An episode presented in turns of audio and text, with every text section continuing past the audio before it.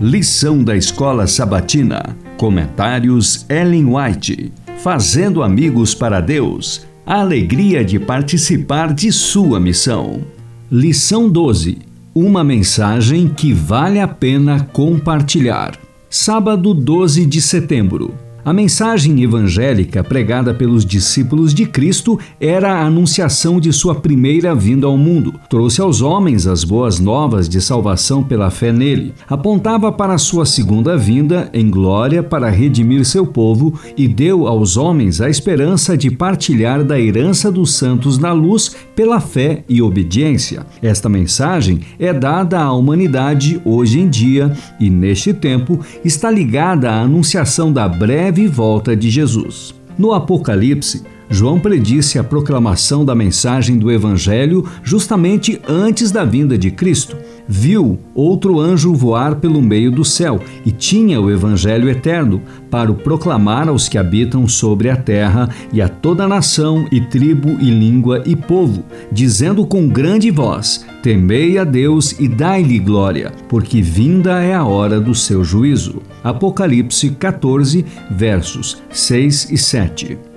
A esta advertência do juízo e às mensagens com ela relacionadas, segue-se na profecia a volta do Filho do Homem nas nuvens do céu. A proclamação do juízo é uma anunciação de que a segunda vinda de Cristo está próxima, e esta proclamação é chamada o Evangelho Eterno. Deste modo, é mostrado que a pregação da segunda vinda de Cristo, ou a anunciação de sua brevidade, é parte essencial da mensagem evangélica. Parábolas de Jesus, páginas 226, 227 e 228.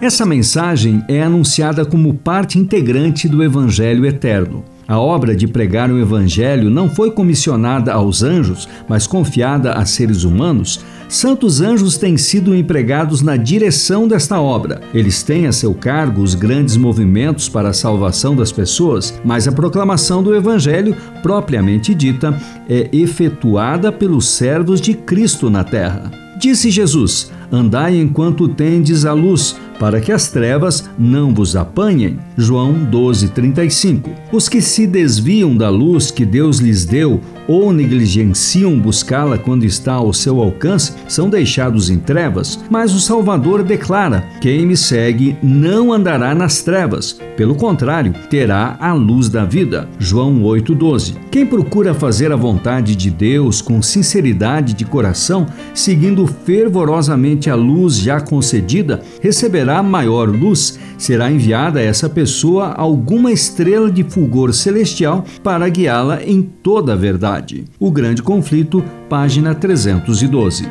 Ao cristão é concedida a alegria de captar raios da eterna luz procedente do trono da glória e de refletir esses raios não somente sobre o seu caminho, mas também sobre os caminhos daqueles com quem ele se comunica, proferindo palavras de esperança, encorajamento, de grato louvor e afável animação. Ele pode se esforçar por tornar os que o rodeiam melhores pessoas, elevá-los, chamar-lhes atenção para o céu e para a glória e levá-los a buscar, acima de todas as coisas terrenas, os bens eternos, a herança imortal e as riquezas imperecíveis. Comentários de Ellen White no Comentário Bíblico Adventista do Sétimo Dia, volume 4, página 1305.